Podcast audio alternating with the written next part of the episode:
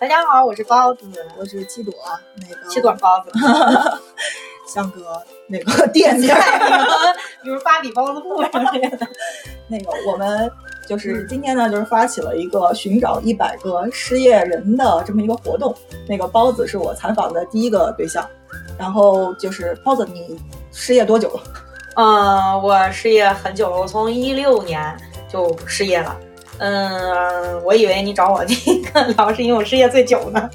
一六年，对，现在六年了。啊，但那其实属于一个自由工作的一个状态，可以这么说吧。但是，呃，怎么说呢？我的失业也可以说是自己的选择。啊，嗯嗯，一开始是被迫的啊，因为跟领导大吵了一架，脾气不好。然后后来又加上怀孕了，也就彻底不想再再在职场上混了，然后就自己选择了自己现在这个路。嗯嗯，对，这样我也是一个失业者的一个身份。啊嗯，你也失业了？你失业多久了？我这呃两个月吧，然后我差不多也面了有个这两个月，反正也面了有个十几家的公司。然后其实我。最近这段时间一直就是比较纠结的那个点，就在于说，我到底是要继续找工作呢，还是就自己创业？其实自己手头上也有一些活儿，也有一些事儿可以继续干，但是因为可能最近的环境大家也都清楚，就是感觉风险也有点大，所以现在处于一个比较摇摆的这样一个时期。所以，嗯，所以问一下你，想咨询一下你这个资深的失业者，资深失业，我太光荣了，资深失业者。你觉得你失业当中就是最艰难的时期是什么时候？我觉得最艰难的时期就是，嗯，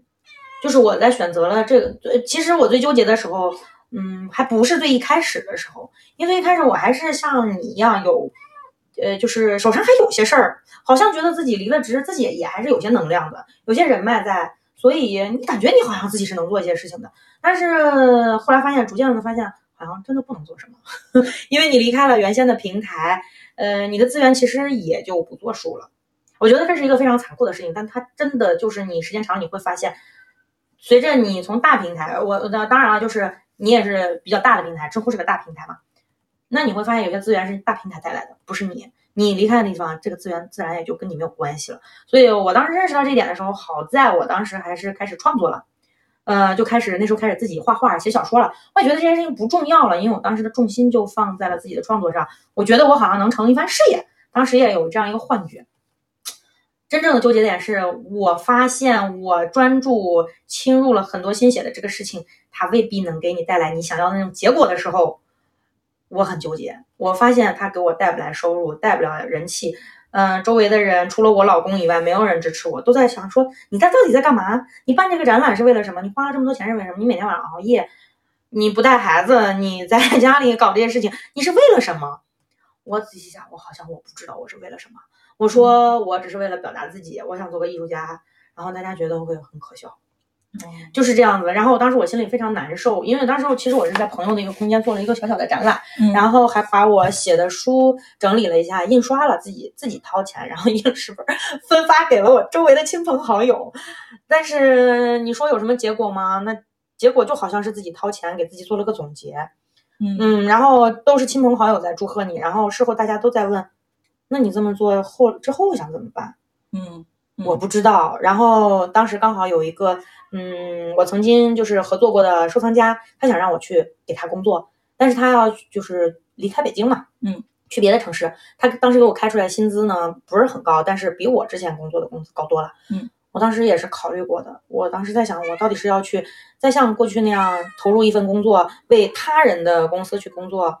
挣一份工稳定的工资。还有一个可以预见的，至少物质生活上的未来吧，还是说我在坚持为我自己做事情，表达自己，嗯，为我自己活。但是你看不到未来，很迷茫。那现在很纠结，甚至我都能睡不着觉。我在我在边睡觉边哭，我在想我我我为什么会这样呢？那是那是你就是辞职之后，或者说就失业之后多久的事情？三年是一九年的时候发生这个事情，呃，一九年的时候我回北京，然后在我朋友的空间做了一个展。我觉得那个时候是一个我生命中一九年是我生命中最大的转折点。我曾经以为是一六年辞职、怀孕开始写作，但是后来回过头来再看的话，是一九年。一九年我对自己在夏天的呃一九年的七月份的时候，我对自己做了一个阶段性总结，出了一套书，那出了一本书，印了十本，然后、然后做了一个不太有人知道的小展览，嗯。嗯，然后开始陷入了纠结，但是也开始进入了我第二本书的创作，然后这个纠结，嗯，我其实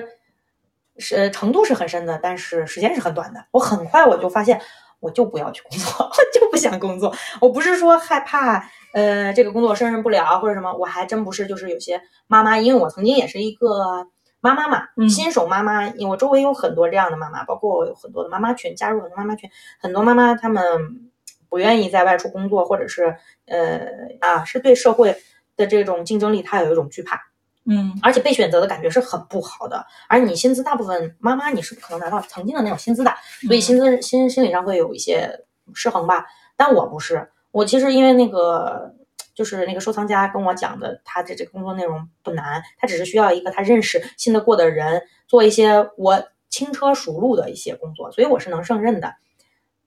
但是我觉得我还是想投入精力搏一把，可能我这跟我这人天性有关，我是射手座的人，所以赌性很强。嗯 我想赌一把，我当时就是赌一把。我觉得我要感谢我老公，嗯他当时跟我讲说，人生就是这么短，你有多少年能来实现自己？你想你要等到你六十岁了再实现你自己吗？对，所以其实我觉得这个里面有一个特别重要的一个点啊，就是嗯第一层嘛，每一个失业，就是不管这个失业是你自动选择失业还是被迫失业，它可能在你还没有到下一份工作，或者说找到那个目标的这个阶段当中，嗯，你可能最最主要的那个事情就是找自己到底要干嘛。对，我觉得是这样的。我现在经常看 B 站呀什么的短视频的这些内容上，就有讲很多失业的，都是在在离职后立刻去投入呃投入下一份工作的寻找。嗯然后这个焦虑产生在你是否能找到面试，你呃这个面试面了这个经济下行期，这种面试变得很奇葩这种事情。嗯，但是我当时的面临的情况是，我还要不要找工作？嗯还要不要投简历？我觉得就是给自己另外一条路的思维吧。嗯嗯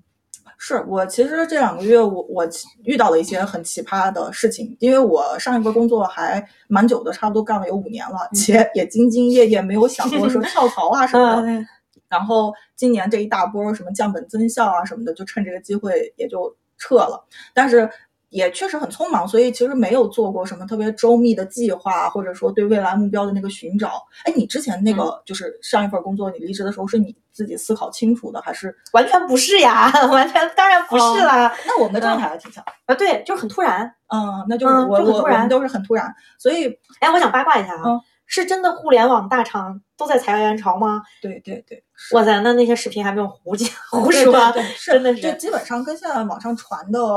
呃吻合，甚至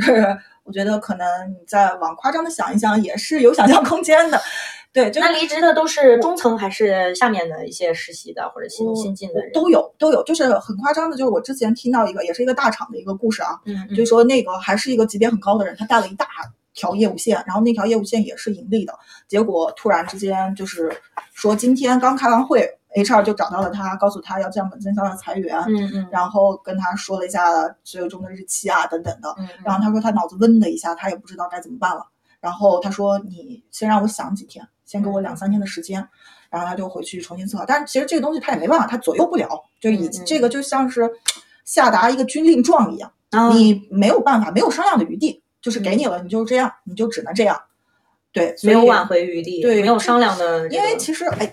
呃，其实我觉得这能走到这一步，其实公司已经做好了周密的计划了。对他们肯定是想好了才，因为这个整一条线都整个部门都裁掉，对对对，他已经做好了这个计划了，所以其实这个不是你个人主观能动性或者想能争取什么的，而且补偿啊、什么赔偿啊这些相应的政策他都有。所以有的时候你可能面对着说，尤其是年限比较久的人啊，嗯你面对着一大笔补偿款和你现在可能觉得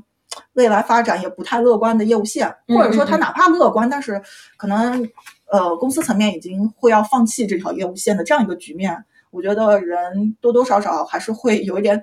就是短期趋利的那个想法，不如我就拿现成的，对吧？我在这儿看得到的果子先啃两口，对我在这死扛着，万一扛到后面连赔偿都没有了，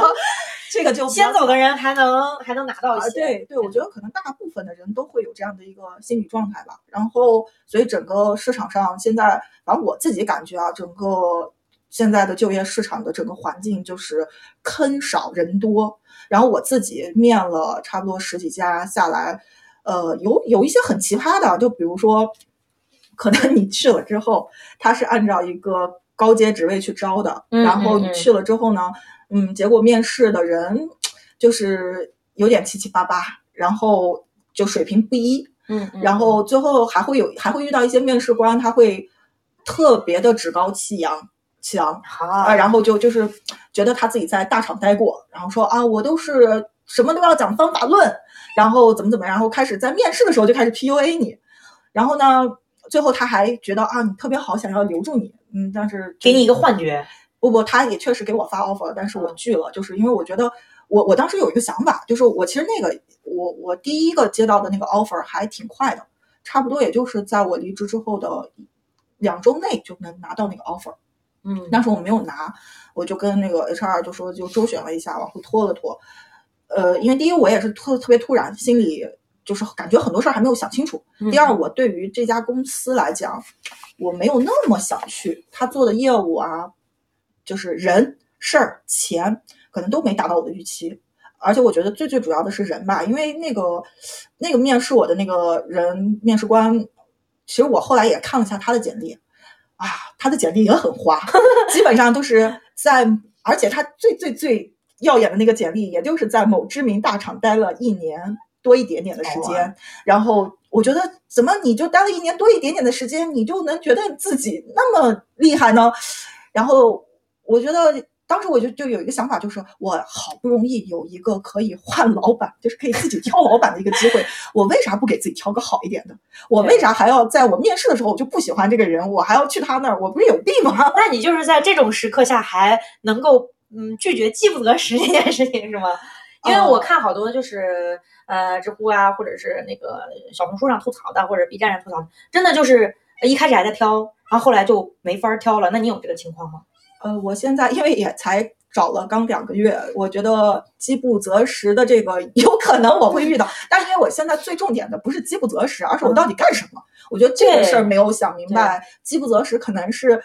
是，如果我要这么拖着，一直没想明白要干什么，有可能会导致饥不择食。对对对对。然后还有那种面试官，就是可能你前期沟通的时候都很好，他们觉得，哎，我就是想请一个专业的人来干这块的事儿啊。结果面面面面到终面了之后，给你的反馈是啊，不好意思，老师你太专业了。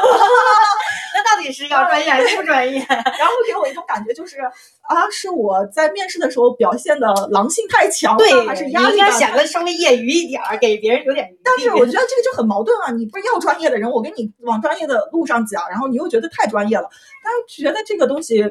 就比较难理解。然后还有就是，就是可能一面的时候，面试官跟你说啊，我们这个项目呢是要背收入的，什么什么什么的。OK，因为我之前做的项目都是背收入的嘛，我觉得这个不是什么太难的事情。结果到了二面的时候，面试官居然跟我说啊，你做这块事情还要。背收入有点拧巴，然后我就啊，你们到底是不是一个业务的？就是感觉很奇怪，所以我就总结啊，其实说白了，这个就有点像相亲一样，就是如果他就是呃跟你看对眼了，你干什么他都觉得你是好的，嗯，他要跟你看不对眼儿，你干什么他都觉得你这个东西，他多多少少都能找出来点问题。而且我自己心里面觉得，现在整个人才市场上面的人，就包括企业这边，他其实。没有那么强烈的想要招人的那个心情，我感觉啊，就是我自己面或者聊的那么多家，虽然面了有十几家，但是其实聊了也有不少。我感觉就对对我而言，他们的反馈信息更多的就像是说我要完成一个 OKR，就是 KPI，我要完成一个任务。因为毕竟 HR 也是其实他们并不想招谁，对我觉得也不缺人，因为我看观察一下，就是。其实，在整个大环境，全世界的这种经济环境都是在一个收缩的状态，而且尤其是前期爆发，就是嗯，摊子铺的很大的，尤其是互联网类的公司啊，它摊子铺的其实挺大的。然后，尤其是二零二零年那个时候，真的是它就是一个快速的赶顶期，嗯，然后很多扩大的业务，其实他们都是不需要的。然后他们现在都在收缩，投入的钱也少了，需要的业务量也少了，可能就是这个原因，他们不需要招新人，所以现在他们其实也是在拿捏着这个人才的资源，使劲挑。嗯嗯嗯嗯，我觉得是，我觉得可能以前在正常的那个时期的时候，嗯呃，比如说一个职位可能十个人去面试，嗯还十选一就好了。现在有可能就是百选一，或者甚至是几百选一。可能他们觉得反而哎，有更多的这个果子任我们拿捏了。所以其实我比较好奇的是，你这六年的失业期 啊，不，其实我觉得你现在已经可以是一个自由职业者了啊。呃，不算，因为如果你有了收入，你才算是自由职业者。你没有收入的话，你就是待业青年啊，哦啊，待业待业中年。我的收入完全不来源于我的创作，甚至哦它是让我倒贴，他是让我有一定成本付出的。那那那其实就会很好奇，你到底靠什么收入？我我可以非常丢人的说，一半儿就是靠呃家里人的钱，老我老公也好，我我父母也好，然后我之前的积蓄也好，一半儿呢是靠 炒股、炒股。炒股和这个基金还有理财。这个、哦，那你很我其实这么这么说吧，我觉得辞职这件事情对我来说不是祸，而是福，是不只是呃，就是让我看到了我愿意，我想要对我自己投入时间和成本的这样一个一个一个一个一个未知的路。它还有另外一方面，我觉得就是我这两年一个就好像是打开了一扇窗，辞职这件事情让我有了大把的自由的时间，让我去有机会试错，有时间去干一些好像看上去不那么正确的事情，比如说嗯啊、画画是一个，写小说是一个，炒股也是一个。呃，股票我不建议大家去参与啊，但是我我能告诉大家一个心得，就是股票市场太能见到人性了。你不是见到别人的人，你也见到自己的人性。你的下限在哪里？你有多贪心？我曾经自认为我是一个对物质欲望没有太高要求的人，嗯我觉得我不贪心，我觉得我肯定能收得住。然后当你进入股票，你看到你的股票上涨或者你下跌的时候，你才发现。韭菜定律是对每一个人都适用啊！我就是一个纯纯的韭菜啊！嗯嗯嗯，太久了，真的太久了。然后就是在上涨的时候，我就是无限的贪心，我那个贪心程度已经让我自己都不知道自己是谁了。嗯然后在下跌的时候，你又恐慌，你因为你当时刚进入股市，你完全不知道人家那套玩法。即使我你我后来知道他们这套玩法，你也很难做到坚持住，因为坚持这个事情太难了。所以我觉得股股市它是一场修行，真的很苦。你这个苦不是说你跋山涉水的那种苦，而是你自己跟你自己做斗争的那种苦、嗯较劲儿较劲儿。你得跟你自己胆量较劲儿，你得跟你自己恒心较劲儿，你还要跟你自己定力较劲儿。比如说，你明明知道一家公司很优秀，嗯非常棒，它的前景是很棒的，你相信它，你也看了它的，你也就是呃，按照这个呃巴菲特啊什么这一类大神给你的建议去看它的年报，嗯去看它的研报，去看它的这个毛利率什么什么，好好的研究。你看着哎，它就是有前途的，它前景也没问题，它的这个各种都没问题。但是你看到它下跌到你无法承受的这个程度的时候，你你的恐慌你能否战胜啊？真的，嗯我战胜不了，我就输了。我屡次都割肉割在了地板上，然后在我割肉的没两天，它就疯狂上涨。这种事情已经无数次在我身上上演了。但是好在，呃，就是我后来认清了自己这个人性的底线，我发现自己根本就不是自己想的那样的人。你想象你是什么样的人，你以为你了解，你到了股市上你验一验，你就知道你到底是什么人了。嗯，不过还是建议大家不要去验，啊，不要去干，这没事儿不要去干啊，尤其是你手上没多少积蓄的时候，你不要去干。这个 有积蓄也不要干。对，因为我是有有有有人养着的，当时是有人养着的，啊，所以但是呃呃，就回到我们说离职这个这个待业这个事情上，嗯我觉得他就是给了我大把的时间自由去研究我想解决的问题。我当时甚至我那段时间没有创作，我心思都不在创作上了，因为你当时亏了那么多钱，你心是慌的。嗯我当时就想解决我人生中最大的问题，就把这个本钱赚回来，我心里才能平衡。嗯嗯然后我嗯，在网上看了很多这个财经类的文章，呃，公众号、大 V，包括自己买了很多的书，系统系统性的学，就架起事来学，买了一个专门的笔记本，天天在上面记笔记学习。然后就就好像回到那时候考托福的那时候那种状态，就是每天早上一醒来，这个亏本的这个亏的这个亏损就在我心头上压着，我就不得不早起，然后去看那些书。我就奔着这一个目标去，我就是要把本金赚回来。我不求多，我就要把本金赚回来。然后我就没有再投入股票市场了。我后来总结了很多，我当时做了一个表格，嗯把我觉得优秀的大 V 全部罗列下来，他们每天的更新，呃，他们对股票和经济市场的这个预测，我全部写下来，然后我开始做记录，我看谁说的最准，看他们的共同的这个有没有共同点，他们对嗯。目前市场的预判有没有共同点，我相信他们共同的那个点，因因为我相信就是嗯。我我不懂的，他们是专业的人，我相信他们，但我不能相信他们一个人。嗯嗯嗯。我相信他们的共识，嗯，呃，然后包括一些机构的这个判断，然后我甚至当时会去付费买一些专业渠道的这种付费的这种这种文章，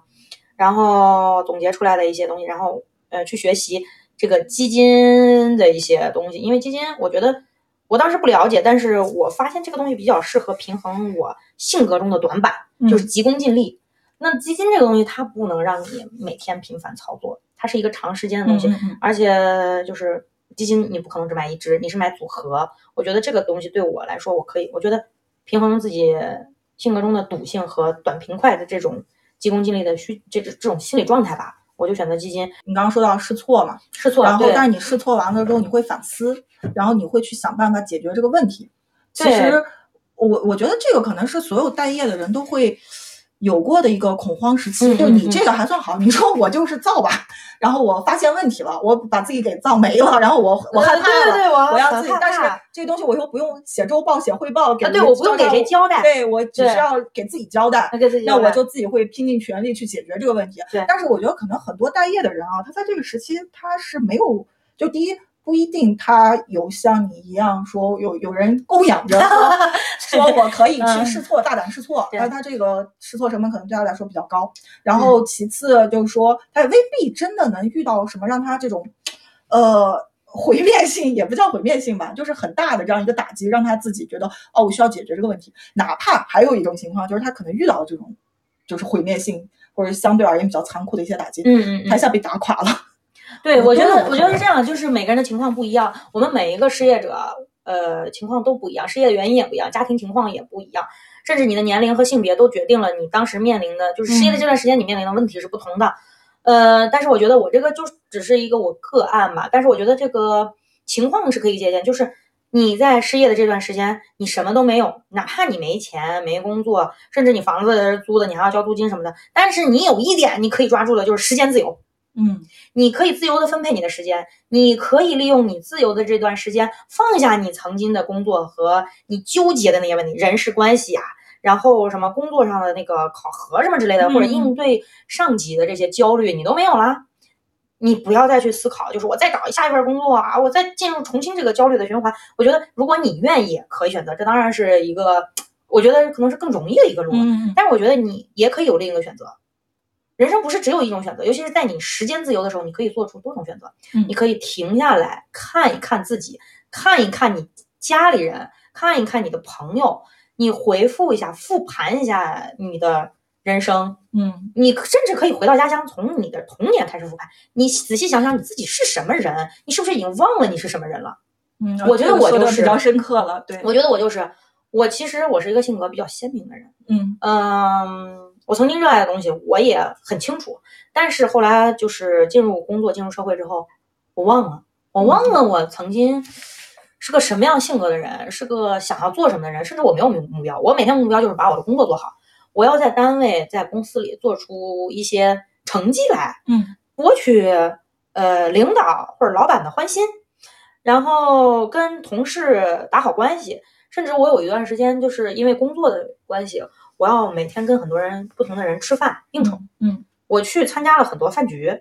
然后认识了很多人。我最多的时候，我的我这个这个微信里面大量的人是我不认识的人，不熟。嗯，我曾经以为他们是有以以为他们都是人脉啊，我觉得那时候我的生活简直是丰富多彩。但是后来我停下来的时候，发现他们什么这些所谓的资源，所谓的我曾经的这些饭局，对我来说是没有意义的。嗯他们偏离了我自己对我自己的一个，呃，怎么说？你不能说计划吧，其实就是对自己的认识。嗯嗯嗯，然后我怀孕之后离，而且其实也就是离职之后，我开始想完成我自己。我复盘了一下我的人生，我发现我其实一开始是热爱画画呀，我是有嗯表达欲望的。我从很小的时候就开始喜欢画画，对，而且你也是学艺术对，我是上美院附中，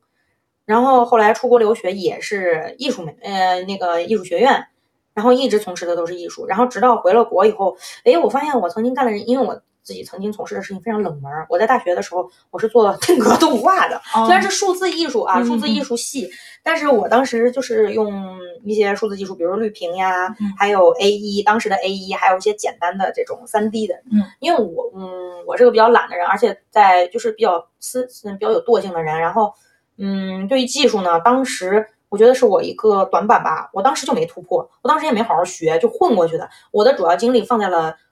我觉得是我的优势的方面，就是艺术创作、脚本啊、故事啊，还有这个嗯艺术性表达上。所以当时呢，就是嗯以定格动画为主要方向。但是后来，我当时是在导师的工作室，导师的工作室在加拿大，它是有国家艺术基金的赞助的。后来我因为一些原因回国工作以后，发现这个 这个这个行业在国内没有。嗯，至少当时吧，在国内是我找不到这样一一个一个一个一个行业能给我发工资去做的没有。然后我当时也不想当艺术家，因为我有艺术家的朋友，我觉得他们住在宋庄，我觉得很苦。因为我也是一个，嗯，不能说对生活有要求，但是我不想活得太贫穷的人。我当时不愿意忍耐，我就去找了一个工作。你工作着工作着，你就把这些事情全忘了，你忘了你是一个创作者，你只是一个打工人。嗯。后来我停下来了以后，我发现我不想打工。嗯，我有表达的欲望，我想表达自己。我现在有自由的时间，我可以选择啦。那我觉得所有的人都有这样一个，你就是任何时候人，如果一个乐观的人，他都会在他的逆境中找到自己的优势。嗯，你不要老是在逆境中，因为我觉得世界它就是一个逆境，你不管你怎么说，它都是个逆境，是是，对不对？在逆境中找到自己优势，你什么一无所有，你有时间呀，对不对？但是你要是拿时间去睡觉，躺在床上发发愁。我觉得那你就是丧失了你的优势。嗯，你可以思考，但不是发愁。我觉得发愁跟思考是两回事儿。是，对你，你你，而且要有，我觉得就是有时间去，呃，有时间有选择，我觉得这是两大优势。我觉得就是你说到这儿的时候，我就想到了，因为其实这个阶段我身边有太多 失业的朋友了，所以这也是说，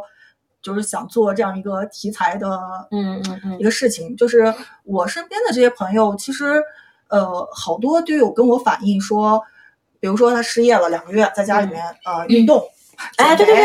那都是非常好的选择，你选择了调整啊，调整一下作息，然后都反馈说啊，那个身体变好了，然后皮肤变好了这种。然后还有就是前两天我还跟一个那个朋友在聊，就是他是失业了以后，我们俩基本上同同期失业，同期失业的话。呃，现在也是同期面临的状况，整个大环境就是其实差异性不大。然后我就问他最近在干什么，他就自己报了个游泳班，然后还报了一个什么考 PMP 的一个证书的一个培训班。然后我还问他，我当时。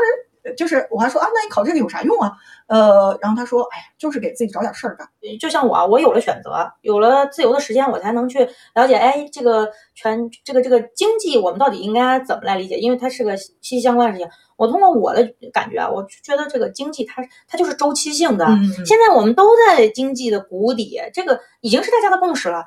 你有谷底，你肯定就有涨起来的一天。但是我们就是，呃，你知道会涨起来。那你就是有希望的，对不对？你有希望，那你现在要做的就是坚忍、乐观，把这两年经济的谷底是呃，可能时间会更长，嗯，因为这个经济的衰退它是一个没有人能预料到长是长度的震荡期，嗯，所以你你你你，我觉得这是大家的一个修炼吧，乐观、坚忍，熬过这段震荡期，你就赢了。我觉得就是这样子的，就是在这段时间活下去，找到自己的新方向。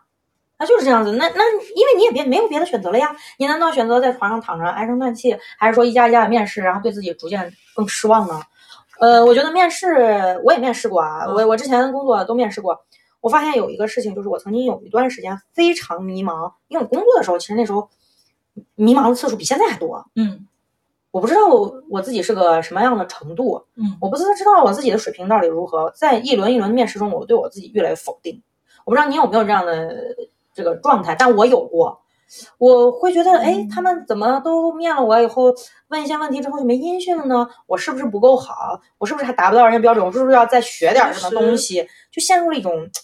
嗯，我觉得你这个话题是你刚才讲到的一个点，就是说，呃，你之前手上有很多人脉资源啊，然后你离开了之后，这些你会发现这些人脉资源跟你就是分的比较开了，就也没什么关系了。呃，我自己的体会是，我觉得可能这也算是我自己小小一个成就感吧。嗯，就我失业之后，我会反观回我之前的这些人脉资源，我发现就是有人会主动打电话给我，然后跟我去聊一下，就是包括一些很资深的人，就是呃。他他会给我一些建议，然后还有一些问问我的打算啊之类的，然后包括因为我们之间做很多活动嘛，还有一些活动积累的一些人脉啊什么的，都会去和聊天。我感觉我这两个月基本上 是被陪伴和安抚度过。他们可能都是你是幸运的那种人，但大部分不是你这样幸运的 人呀。就是我，我觉得我最感恩，就是我这个失业之后，我觉得对我来讲，我看到最最珍贵的东西是说，你你的这些朋友。他们是足够充分理解你，且当然他他也知道你在逆境，然后但是他们所有人都是说鼓励你啊，说对坚持，就是不要轻易的自我否认。所以我我我感觉就你那个状态，我我挺能理解的，就是说我，但是因为我可能伴随着这些鼓励支持，所以我没还到还没到说自我怀疑的那个地步。我只是觉得，其实我自己这段时间面试，我感觉它越来越像一个相亲的感觉，就是就是你找对象嘛，就是你可能前期都得看一下彼此的，就是一些硬件条件，嗯就比如说这个公司的背景，人公司也得看你的背景，还真的挺像，对吧？年龄，对等等，呃，家庭背景，然后学历什么，对对对，你生没生过孩子？离没离过婚？结没结过婚？对，就是这样，就是很像，然后而且还得看，就是你跟这个面试官能不能看对眼。我觉得真的找工作是一个概率问题，呃，实力占一部分，但是运气也是占一部分。可能你比如说今天太重要了，今天这个面试官他心情好，他就哎给你批了二面吧。然后明天那个面试官心情不好，或者他赶着开下一个会，他就匆匆忙忙给你聊了。因为你也知道现在反正简历那么多，嗯，这个不行我就他有的是挑选余地。对，所以我感觉这个就是，而且尤其在现阶段，运气成分可能占更大的比例了。其实五。年前我跳槽的时候，呃，我是有过自我怀疑期的。我记得，因为我当时其实，在那个广告公司嘛，那广告公司还算是挺大的。我刚生完孩子没多久，然后呃，那个一年多吧，就是产假休完了，就是那个哺乳假休完了之后，开始找工作。哇，我找了也将近有两个月的时间，就是当时我是实在是不太想做广告公司的那些事情了，写写 PPT，对，然后每天无休止的加班，然后今天晚上给你提个需求，明天早上问你要结果的，我就觉得哎，我不想过这种日子，我就很想去互联网，但是因为当时其实对互联网了解的非常少，所以就面试的过程非常的艰难，呃，但是当时的那个环境我是觉得还不错，就是说大环境吧，大环境大环境，对，因为那个时候正是就是。呃，一个经济，尤其是互联网的这样一个热钱时期，对，确实是因为当时我随便投投简历，就有很多公司约你面试啊什么的。我觉得那个几率概就是面试概率很高，对。然后只不过就是你自己看跟他合不合适，嗯嗯。相对而言，就是聊起来也确实是会周期也比较短，就你这周可能面完了，就这周就有答案了。嗯。也确实因为就是正在一个正常环境里面，我面了两个月，我就开始自我怀疑了。我就我记得那阵儿我们还在那个母婴室里面。然后大家坐一块聊天，我就跟这些妈妈们聊，我说：“哎呀，我出去面试，面试了两个月，刚开始觉得，呃，就是越面越觉得自己。然后有一个妈妈就接了，因为我们当时是在一个挺就是国内顶尖的一个付费公司，然后那个妈还接了，就说越面越觉得自己厉害是吗？我说不是，是越面越觉得自己糟糕。那我当时也是，我在美术馆做的时候离职，然后后来也去过一个这种。呃，艺想想要做艺术内容的互联网公司，就我过往的这些经历不足以证明我多优秀，嗯，不足以证明我这个人，甚至我自己都是心里发虚的。我觉得，嗯，这么多工作经历，我觉得我自己都不够认可我自己。人想证明自己的能力这个事情，好像在就是给你一种信心，你是不是够自信？对对，我觉得其实现在的状态，我觉得从环境上来讲，嗯，绝对不如我五年前的那个环境。但是从人的状态上来讲，我觉得比五年前的我确实是上升了一大步吧。对，而且因为我自己也会在做点事情嘛，嗯，然后我也没有太闲着，就是不管说这个东西是不是能给我带来营收的，能不能赚钱，反正就先干着吧。因为我感觉，呃，就是你失业。一定一定不要让自己闲着，对，干任何事儿，也不要去追求说这个东西是不是能带来回报，就不能，呃，生命不息，工作不止，就是就是这个工作不是只说你给谁打工啊，就是说你得保证还是有一个工作状态。我觉得这个东西可能会让你还是比较敏捷的去接收一些社会各方面的一些信息，要不然的话，你空档的时间很长，可能就脱节了。所以说，在你就是如果说失业不幸失业了的话，呃，找着自己的优势，至少脑子别停。啊，对，找找自己的路，呃，想想自己还有什么优势。我不相信任何一个人是没有优势的。其实我你知道，我当时我当时失业了之后，我在想，哎呀，我要是没什么事儿干的话，我就去跑个滴滴吧。就是因为我之前你会开车吗？我 还还没有学，我就在想，我就赶紧恭喜你啊！你能有这个想法？就是我觉得我学个驾照，然后跑个滴滴啥的，也是不是也也也还可以？对呀、你就就是因为我当时觉得就有我我我有一个，就之前我们做活动的时候请过一个嘉宾，那嘉宾就聊他是广告公司的，嗯，然后他又说他那段时间加班儿，然后工作压力也很大，嗯嗯他特别放松起来，有一个特别创意的一个点，就在于说他晚上打车的时候，他每晚都会去找那个司机聊天儿，然后他就把这个搞成，就又拍了一些图片，然后也写了一些小段的故事，然后嗯发到他的微博上，呃，关注量还挺多的。嗯我就觉得，哎，这个其实。他未必说能带来什么价值，但是他很触动你。当他讲完这个故事的时候，你就会觉得，啊，人生还是好有意思啊！是啊是啊，而我觉得这个人他做的特别有意思。人不能说是你做什么事情，你就要非常理智的判断它对还是不对，能不能给你带来收益。对，有结果。我觉得这个东西你如果凡事都求一个结果，那你有很多事情你迈不出第一步。嗯，其实这样看来的话，其实工作确实是可能作为一个成年人，能够有最明晰每个月能有最明晰结果的一个对，所以我当时也纠结这个事情，就是我刚才跟你讲，我最痛苦的时候是纠结我到底是去找一个能明确看到，就是明确对的事情，我能挣到钱，我还能看到未来，未来能有一个比较明确的，至少比我后来选的这个路要明确多了。我后来选这个路，我直到现在我都看不到说我能从中得到什么，但是我觉得，嗯。很我我的经历，我我我自己觉得啊，很多我觉得就一眼看去百分之百正确的事情，它不一定是我呃对我来说是正确的选择，嗯，他可能对环对社会上其这这个普遍的看法来说，对我父母来说是正确的，但对于我自己，我我会不会后悔？我觉得我对我自己的标准是，你想想你以后会不会后悔？我觉得我如果丢了这个工作，就是呃去接着给人打工这个事情，我一点儿也不后悔。嗯但是我如果说我放弃了实现自我，我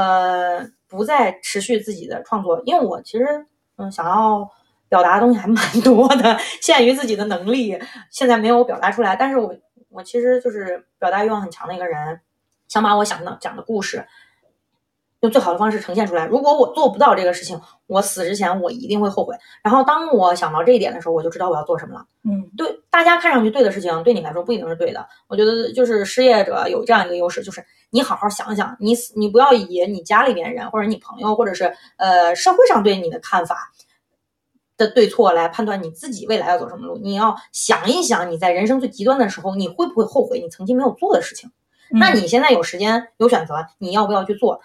也也许这就是生活给你开的另一扇窗。我觉得我的失业就是给我打开了一扇特别大的窗。嗯嗯，让我去学习了新东西，因为你知道我是文科生嘛，而且是尤其是艺术文科生，嗯思维非常的，我不能说狭窄吧，但是它确实是让我只看到了这个世界的感性的一面，呃，五彩斑斓，但是缺乏理性的一面。我后来失业之后，尤其是就是炒股嘛，其实就是炒股失败之后，我重新扎扎实实静下心来去读书，去学习别人的这种东西，尤其是我系统性的看过很多嗯关于西方金融和这个二战之后的这个这个金融体系的这些书，它看起来很枯燥，我一开始我压根儿看不懂，嗯然后后来就试着去看，一页页的啃下来，因为一个文科生，你看个历史类的书籍好像还蛮顺的，那你看这种东西确实是 很枯燥。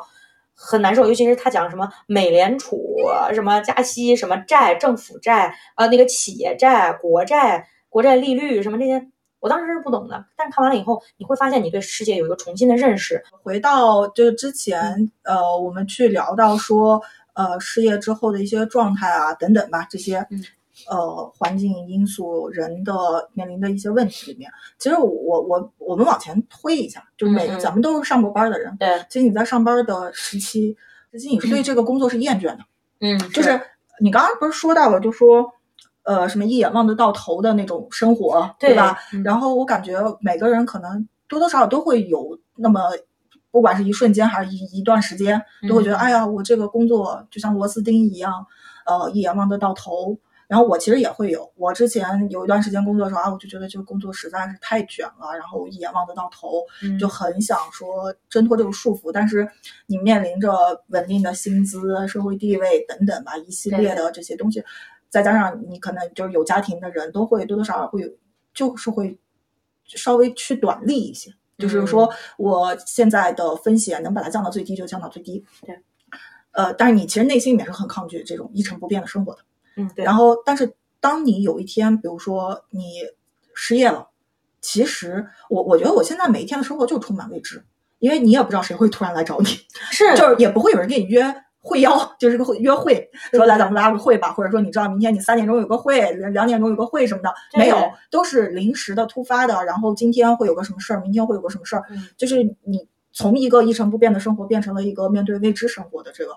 其实就是没有目标了嘛，呃，我觉得还不不一定是没有目标吧，我觉得更多的就是别人给你设定的目标没有了就是你的未知的轨迹会更多一些。啊。对，你这你工作的时候，其实全部都是已知的轨迹。对你这个月要完成什么样的目标，要做哪些事情，要怎么写周报，要怎么写月报，要怎么写双月 review，半年的什么 Q 的、嗯 Q- 每个季度的总结等等吧，这些东西都是在这个你的日历上这个节点都给你标的清清楚楚的。你肯定到那个点，你必须要做。对，所以，但是你当当你脱离了这个工作状态的时候，其实这些东西都没有了。然后我记得我就是昨，也不是昨天啊，就上周吧，听了一个博主在聊，他也是失业的一个状态嘛，呃，但是他现在自己创业了，他就说他失业的那段时间，他就讲到了一个他自己失业那段时间，还会 每天给自己的日程表安排的满满的，用他之前工作的方式去安排自己每天的生活，然后就觉得他说，哎呦，我突然有一天意识到，说我现在已经在面对一种新的生活，但是我还在用旧的规则来可能我觉得这是不是一种惯性？所以他其实，在抵抗他他，我觉得他说的最重要的一点是说，如果你现在面对一个新的生活的话，你要去寻找新的规则。对，我觉得失业可能，嗯、就是寻找的这个过程，其实不是每个人都能立刻寻找到的。嗯所以